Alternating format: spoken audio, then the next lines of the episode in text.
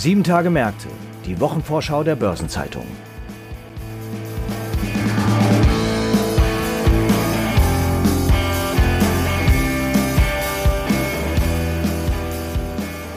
Eine Vielzahl unterschiedlicher Themen werden die kommende Woche bestimmen.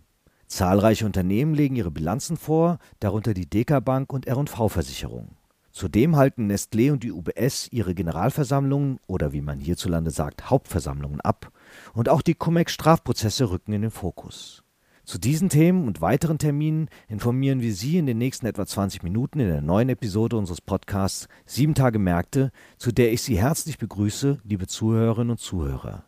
Heute ist Freitag, der 1. April. Mein Name ist Franz Kongbui und ich bin Redakteur der Börsenzeitung. Und gemeinsam mit meinem Kollegen Jan Schrader, Redakteur im Bankenressort und Christiane Lang, stelle ich Ihnen die Themen vor, die in der anstehenden Woche wichtig werden. Und beginnen wollen wir mit der DK Bank. Hierzu begrüße ich Jan Schrader aus dem Ressort Banken und Finanzen. Hallo Jan. Hallo Franz. Jan, am Dienstag legt die DK Bank, der zentrale Fondsanbieter im Sparkassenlager, die Jahresbilanz vor. Was ist denn mit Blick auf die Zahlen und hierbei insbesondere den Gewinn zu erwarten? Der DK Bank geht es insgesamt sehr gut, weil auch wenn die Bank sich als Bank bezeichnet, ist sie natürlich eine sehr große Anbieterin im äh, Fondsgeschäft und das läuft einfach unfassbar gut. Das zurückliegende Jahr war für die gesamte Branche ein, ein Jahr mit äh, sehr hohen Zuflüssen. Also die privaten Sparer und auch die institutionellen, die legen sehr viel Geld neu an. Und die Vermögen sind gewachsen, weil die Börsenkurse haben sich einfach sehr positiv entwickelt. Und die Fondsgesellschaften leben ja insbesondere von den laufenden Gebühren, die jetzt volumenabhängig sind. Und so ist es auch bei der Deka-Bank, die äh, einen sehr hohen Provisionsüberschuss hat, typischerweise. Der ist im vergangenen Jahr gestiegen, in den ersten neun Monaten allein um ein Viertel auf insgesamt 1,17 Milliarden Euro. Also das ist sehr viel Geld, was dort hereinkommt. Die Ertragslage ist gut. Und davon lebt dann auch die ganze Bankgruppe, also inklusive dem Bankgeschäft dann auch gut. Und das führt dazu, dass der Gewinn deutlich gestiegen ist. Das wirtschaftliche Ergebnis, mit dem die DK Bank rechnet, das ist eine Art Vorsteuergewinn, der um ein paar Größen modifiziert worden ist, der eben die Lage der Bank widerspiegeln soll. Und hier könnte die Bank in der Größenordnung der anderen größeren Landesbanken liegen. Das gilt insbesondere für die LBBW, die ein Vorsteuerergebnis verkündet hat in den zurückliegenden Tagen von 817 Millionen Euro. Und die Bayern LB, die im Grunde nahezu gleich aufliegt mit 816 Millionen Euro. Und die DK Bank könnte in dieser Größenordnung landen vielleicht sogar die Nasenspitze ein Stück weit vorne haben. Und das wird natürlich in der Sparkassenfinanzgruppe mit Interesse verfolgt werden. Nun hast du ja die DK mit den Landesbanken verglichen, aber die Geschäftsmodelle unterscheiden sich doch stark. Wie steht denn die DK Bank im Vergleich zu den Rivalen jenseits der Finanzgruppe da? Also das ist richtig. Die DK Bank hat ein Bankgeschäft, hat aus ähnlichen Gründen auch dort profitiert, weshalb äh, die Landesbanken profitiert haben. Also es geht insbesondere um das Stichwort Kreditrisikovorsorge. Die DK Bank hat Flugzeuge finanziert in der Vergangenheit. Sie sind in der Corona-Krise unter Druck geraten. 2020 gab es eine sehr hohe Kreditrisikovorsorge, die im zurückliegenden Jahr aber wieder aufgelöst wurde. Und das ist ja ein Phänomen, das sehen wir im gesamten Bankensektor, dass die Kreditrisikovorsorge stark gefallen ist oder dass unterm Strich sogar eine Auflösung bleibt. Und die Landesbanken profitieren natürlich von der verbesserten Lage im Laufe der Corona-Krise und die DK Bank auch. Aber ein Unterschied besteht in der Gewichtung des jeweiligen Geschäfts, weil äh, Landesbanken leben insbesondere vom Kreditgeschäft, versuchen natürlich wie beispielsweise die Helaba auch weitere Geschäftsmodelle stärker zu akzentuieren, damit der Provisionsüberschuss einen stärkeren Beitrag liefert. Aber insgesamt ist dort der Zinsüberschuss das Maß der Dinge, weil eben das Kreditgeschäft so dominant ist. Bei der DK Bank ist es etwas anders. Die DK Bank hat ja eine sehr lange und vielfältige Geschichte. Sie ist ja ähm, aus einer Fusion entstanden äh, 1999. Da ist die DK als damalige Investmentgesellschaft mit der DGZ Bank fusioniert und dabei entstand dann eben eine große Wertpapierdienstleistungsbank, die ja bis heute fortbesteht. Und seit dem Jahr 2011 ist die DK Bank auch ausschließlich in den Händen der Sparkassen beziehungsweise der Sparkassenverbände und gehört nicht mehr zu den Landesbanken. Aber in ihrer Geschichte heraus ist sie eben sehr stark in dieser Gruppe verankert und deswegen sucht sie natürlich auch den Vergleich. Aber das Geschäftsmodell ist natürlich stärker fokussiert auf das Fondsgeschäft und es gibt auch noch ein Zertifikategeschäft. Damit ist das Haus natürlich eher ein Wertpapierunternehmen, das verschiedene Dienstleistungen bietet, insbesondere Fonds. Und deswegen kann man es auch gut mit der Fondsbranche vergleichen. Und dort gibt es eine große Rivalin, Union Investment, auf Seite der Kreditgenossenschaften, die im vergangenen Jahr vermutlich ein höheres Ergebnis erreicht hat als die DK Bank. Nämlich hier liegt das Ergebnis bei 1,23 Milliarden Euro im Konzern der DZ Bank. Das ist das, was die Rivalin ausgewiesen hat. Das ist auch ein sehr beachtliches Ergebnis und unterstreicht, in welcher Verfassung die Fondsbranche gerade ist. Ich nehme an, dass die DK an diesem Ergebnis nicht kratzen wird. Ja gut, aber das heißt, dass das Fondsgeschäft insgesamt brummt, auch bei der DK. Sind denn die Aussichten entsprechend gut? In der Fondsbranche gilt natürlich ein wenig das, was auch in vielen anderen Branchen gilt. Wir haben jetzt den Ukraine-Krieg, wir haben die Wirtschaftssanktionen, wir haben sehr viel Unsicherheit, was passiert mit der Konjunktur. Und es ist, glaube ich, kein Geheimnis, dass das Spitzenjahr auf das wir ja zurückblicken, dass man das nicht in alle Ewigkeiten sofort schreiben kann. Es gibt immer unterschiedliche Jahre. Die Fondsbranche ist traditionell sehr volatil, das Geschäft. Und die Börsen sind natürlich auch unter Druck geraten im Zuge des Krieges und der Sanktionen. Und damit schwindet natürlich auch ein wenig die Einnahmebasis, die Ertragsbasis, wovon die DK Bank im Fondsgeschäft natürlich sehr stark lebt. Es ist absehbar, dass der Absatz im Fondsgeschäft auch künftig noch einigermaßen stabil sein wird, trotz der Unsicherheit in der Krise. Das liegt daran, dass die DK Bank sehr viele Sparpläne bei privaten Anlegern platziert hat. Per Ende September waren es bereits 6,6 Millionen Verträge. Das sind Anleger wie du und ich, die eben jeden Monat einen kleinen Betrag für einen Fonds zur Seite legen. Und das hat in der Summe unheimlich viel Gewicht. Und diese Verträge laufen ja erfahrungsgemäß auch weiter und die wirken wie ein Anker im Neugeschäft. Deswegen denke ich, dass die Bank da jetzt keine großen Blessuren sehen wird. Na, du erwähnst den Ukraine-Krieg. Äh, es sind ja bekanntlich Unternehmen in praktisch allen Branchen irgendwie davon betroffen. Wie wirkt sich dieser Konflikt konkret auf das Geschäft der DK aus? Die DK Bank hat im Grunde zwei Flanken, wo sie Auswirkungen sieht.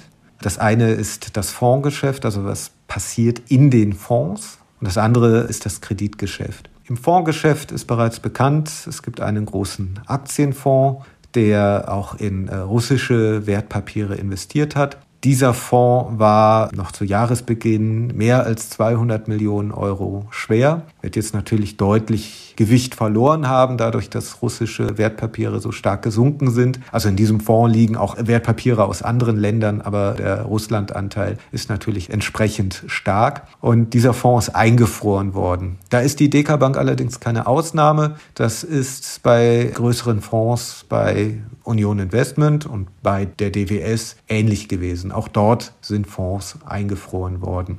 Und auf der Kreditseite, da ist bisher noch nicht so viel bekannt, wie stark das die DEK trifft. Also sie ist jetzt keine Bank, die traditionell besonders stark in Osteuropa unterwegs ist. Aber natürlich eine größere Gesellschaft könnte auch Exposure in bestimmten Märkten haben. Aber dazu wird sich die Bank erst in der kommenden Woche konkret äußern.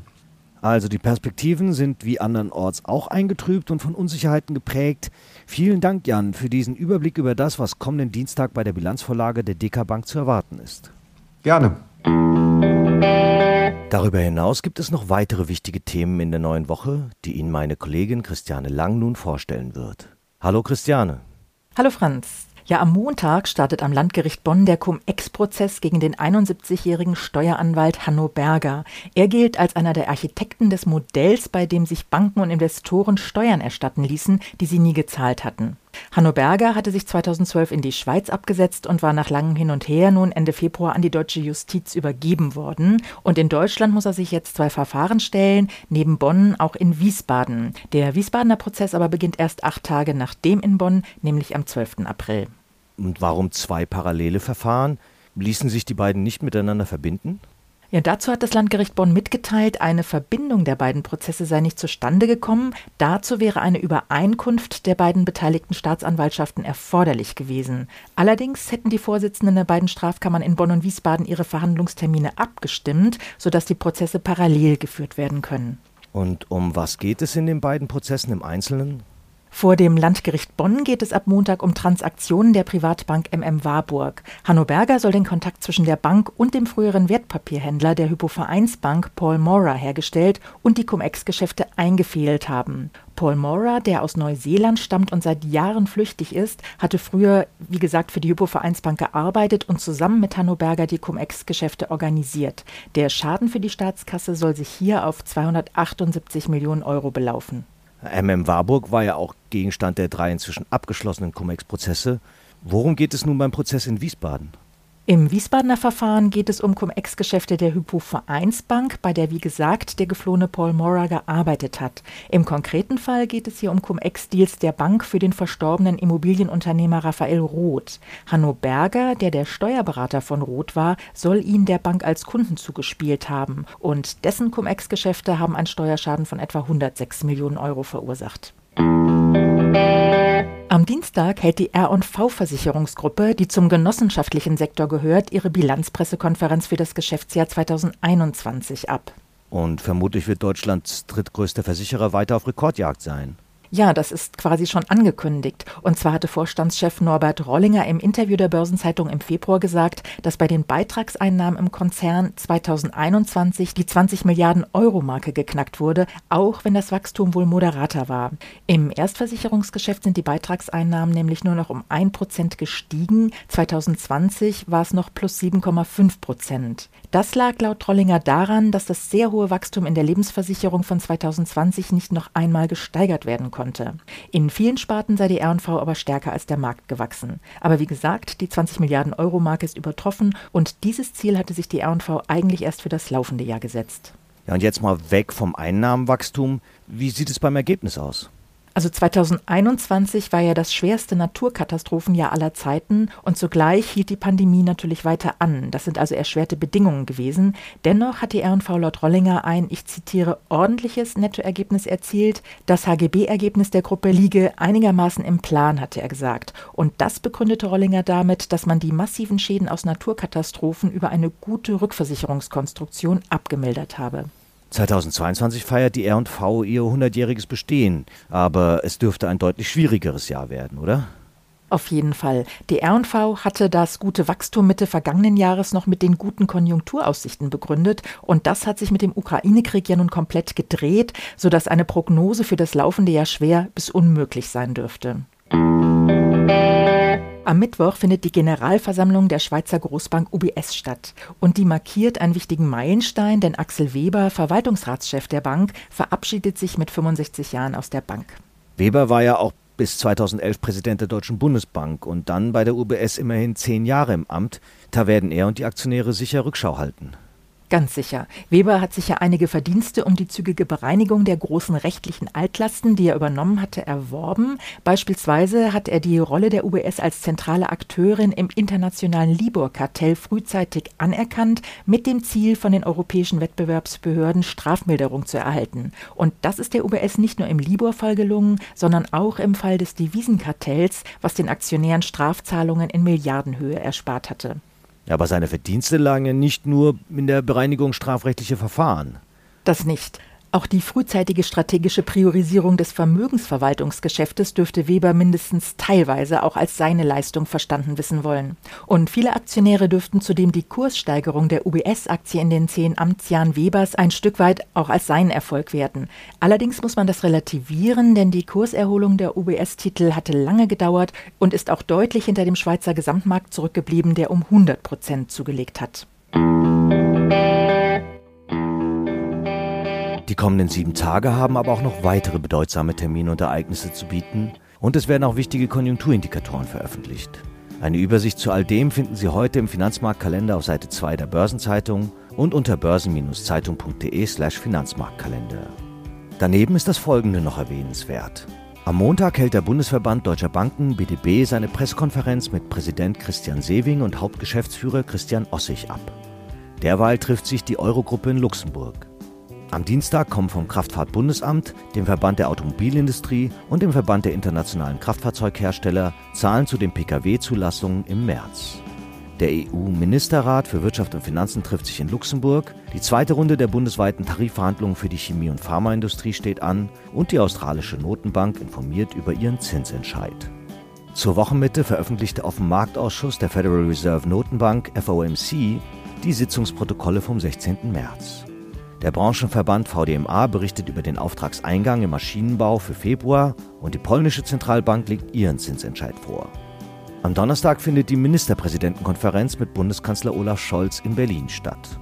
Und zum Wochenabschluss informiert die Ratingagentur Moody's über die Einstufungen für die Ukraine, während Fitch die Ratings für Österreich, Finnland und Rumänien vorlegt. Ein paar runde Geburtstage gibt es in den nächsten Tagen ebenfalls zu feiern. 60 Jahre alt werden Hans-Joachim Reinke, Vorstandschef von Union Investment, Jochen Flassbart, Staatssekretär im Bundesministerium für Umwelt und Bau, der CEO von Intesa São Paulo, Carlo Messina, der ehemalige Bayern-LB-Vorstand Ralf Schmidt, Robert Haselsteiner, ehemals Co-Gründer und langjähriger Vorstandsvorsitzender von Interhyp und Rüdger Rehburg, seit heute Chief Operations Officer von Infineon. Ihren 75. Geburtstag feiern der ehemalige Haniel-Vorstandsvorsitzende Theo Siegert und Pascal Lamy, vormals Generalsekretär der Welthandelsorganisation WTO. Und 80 Jahre alt werden der Wertpapiermakler, Gründer und Leiter der KMD Klaus Mathis Kursmakler und Wertpapierhandelsgesellschaft Klaus Mathis sowie Trigema-Chef Wolfgang Grupp. Artikel zu Geburtstagen und Personalien finden Sie nicht nur auf der Personenseite der Börsenzeitung, sondern auch gebündelt in unserer Personalia-App. Überdies finden in der kommenden Woche der Internationale Kinderbuchtag, der Weltautismustag sowie der Weltgesundheitstag statt. Und vor einem Jahr unterschrieb Russlands Präsident Wladimir Putin ein Gesetz, das es ihm theoretisch erlaubt, bis 2036 im Amt zu bleiben. Gemäß der alten Verfassung hätte er nach Ende seiner aktuellen Periode als Staatspräsident nicht mehr für das Amt kandidieren dürfen. 20 Jahre ist es her, dass der Medienkonzern Kirchgruppe des Unternehmers Leo Kirch wegen Verbindlichkeiten in Höhe von über 7 Milliarden Euro einen Insolvenzantrag stellen musste. Vor 100 Jahren wurde Josef Stalin zum Generalsekretär des Zentralkomitees der Kommunistischen Partei Russlands gewählt und vor 300 Jahren entdeckte der niederländische Seefahrer Jakob Roggeveen als erster Europäer die polynesische Insel Rapa Nui und gab ihr den Namen Osterinsel. Zum Schluss noch ein paar Hinweise in eigener Sache. In der Samstagsausgabe finden Sie neben der Spezialthemaseite Recht und Kapitalmarkt eine Sonderbeilage zum Thema Asset Management. Am Dienstag gibt es eine neue Ausgabe von Fonds und Finanzen, dem Newsletter der Börsenzeitung mit Themen rund um die Asset Management Branche. Am Mittwoch finden die WM Online Seminare Impact, Risiko und Rendite sowie Quellensteuern und Asset Management international statt. Und der Börsenzeitung wird das BZ Spezial Mittelstandsfinanzierung beiliegen. Am Donnerstag kommt eine neue Episode von Nachhaltiges Investieren, der Podcast für die Investmentfondsbranche mit freundlicher Unterstützung von Union Investment.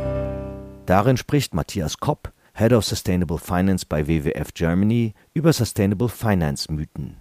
Und hören Sie ebenfalls in Hashtag Volatility den Anlagepodcast von QC Partners und Börsenzeitung rein. Und damit sind wir am Ende dieser Episode angelangt. Redaktionsschluss für diese Ausgabe war Donnerstag, 31. März, 18 Uhr. Eine Gesamtübersicht über Konjunktur- und Unternehmenstermine finden Sie in unserem Terminbereich unter börsen-zeitung.de/termine. Alle genannten Links sind mitsamt weiteren Informationen in den Show Notes zu dieser Folge aufgeführt. Wie stets wünschen wir Ihnen an dieser Stelle einen guten Wochenabschluss und ein erholsames Wochenende. Alles Gute und bis zum nächsten Mal.